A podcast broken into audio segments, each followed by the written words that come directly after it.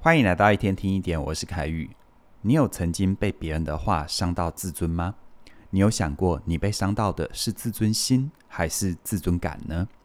这几个跟自尊有关的词汇有什么差别呢？什么样的自尊才算是健康的？如何才能够拥有健康的自尊呢？今天的内容，我们来聊聊自尊这个议题哦。我有一个学员，我非常佩服他。他本身的家境不是太好，学历也不高，只有高中肄业。但靠着他自己的努力，经过了多年的奋斗，开了一间自己的公司，在事业上很有成就。几次跟他互动下来，我发现他有一个习惯，那就是在说话的时候，经常会不自觉地去贬低那些高学历的人。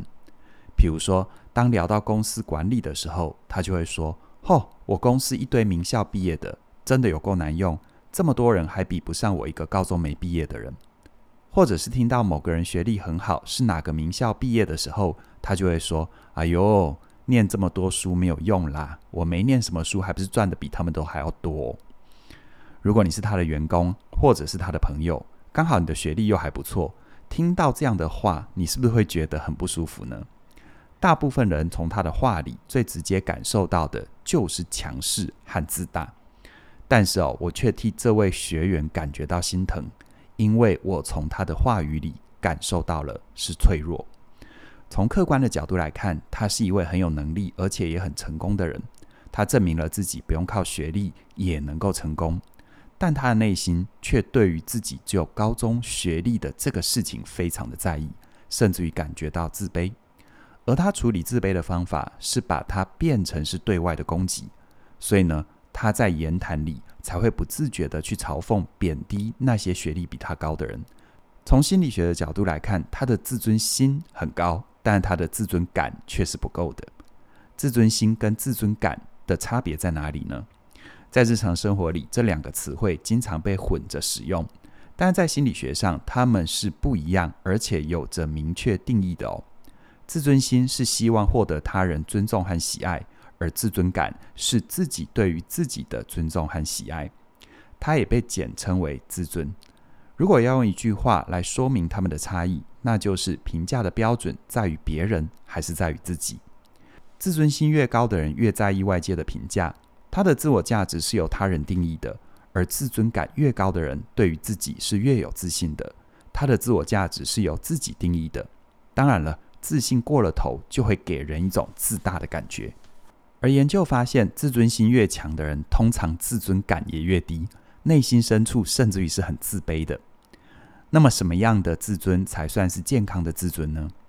专门研究自尊的心理学家纳萨尼尔·布兰登，他认为自尊是由两大要素所构成的，分别是自我尊重和自我效能。所谓的自我尊重，简单来说就是爱自己，觉得自己是有价值的人，相信自己值得拥有幸福。而自我效能，则是有能力解决生活里遇到的困难跟挑战。你也可以把它理解成一种对于生活跟工作的掌控感。用嘉玲老师的话来说，就是你想做的，你大多都能够做得到。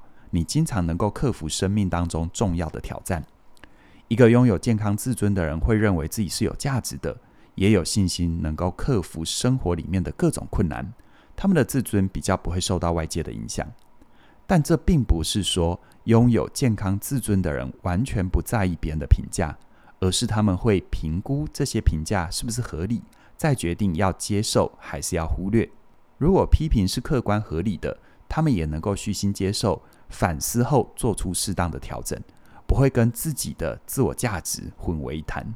就算在关系里受到伤害，也不会怀疑他自己。那想要建立健康而稳定的自尊，具体来说可以怎么做呢？我们可以从自尊的两个要素，也就是自我尊重和自我效能作为出发。在自我尊重的部分，学习接纳并且欣赏自己。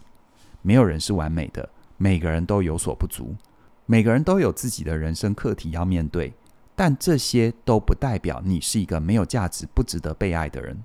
所以呢，看待自己，欣赏自己的优点，接纳自己的不足；而我们看待他人的优点，也要学着去欣赏，不要因为比较而感觉到自卑或嫉妒；而我们看见对方的不足，也不要有优越感，不要去批评、贬低对方。需要靠比较、攻击来获得的自信，那都不是真正健康的自尊。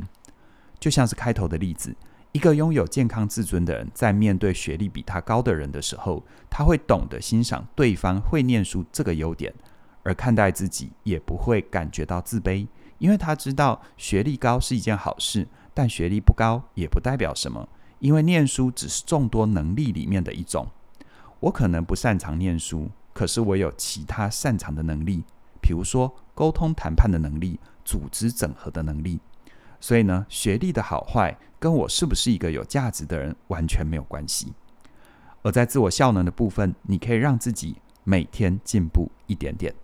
自信是来自于成长，也来自于把事情做好的能力。所以呢，你可以给自己设定一点小目标，慢慢的朝这些目标迈进，感受自己的进步跟成长。比如说，在生活里养成运动跟阅读的习惯，或者是学习煮饭、开车。像我们心理小学堂的主持人轩宁，前一段时间就在学习开车。每次上教练课，他都很期待，都在想这次要解锁什么样的新技能。当能够把车子成功的倒车入库的时候，就会有很大的成就感，一整天心情都会非常好。而在工作上，如果你目前的工作已经驾轻就熟了，你可以主动的争取挑战更困难的任务，或者是学习一些能够提升你工作表现的能力，比如说简报、写作、沟通表达。当你感受到今天的自己又比昨天的自己更进步了，而当你看见自己完成的任务、解决的问题一次比一次还要困难，也当你发现你有能力解决生活里遇到的各种困难跟挑战，这时候你就有了自信心跟掌控感。如果你想要在自尊这个议题上有更多的前进，欢迎你加入嘉音老师的线上课程《好好在一起》。在这门课程里，佳音老师会透过两个心理测验量表来评估你跟自信的距离，你的自信是否足够稳定，还有能够帮助你长出健康自尊的五个锦囊，分别是接受自己的有限性、拥抱自己的阴影、有意识的留空白、每天进步一点点。跟接受世界对你的好，这些内容你都能够在加入课程之后有完整的学习。最后要跟你分享一个好消息，从即日起一直到九月十四号，你都能够用优惠价二八一七加入《好好在一起》这一门课。而错过了这段时间，我们的价格就会再调整喽。详细的课程资讯在我们的影片说明里都有连结，期待你的加入。那么今天就跟你聊这边了，谢谢你的收听。我们再会。